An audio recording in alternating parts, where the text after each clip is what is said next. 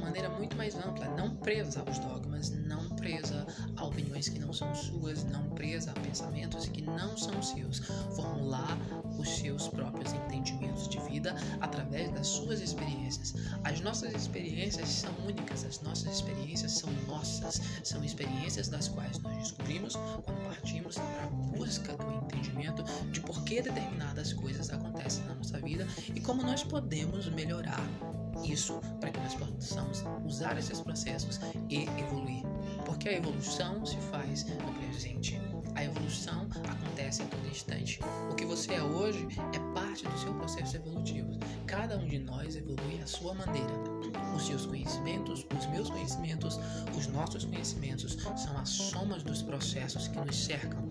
E enquanto nós não entendermos que nós somos diferentes, que há vastos conhecimentos, vastos campos e que nenhum campo pode anular o outro, mas sim a união desses campos podem aperfeiçoar o conhecimento, nós permaneceremos em um período arcaico onde o conhecimento é detido por uma forma de pensar única.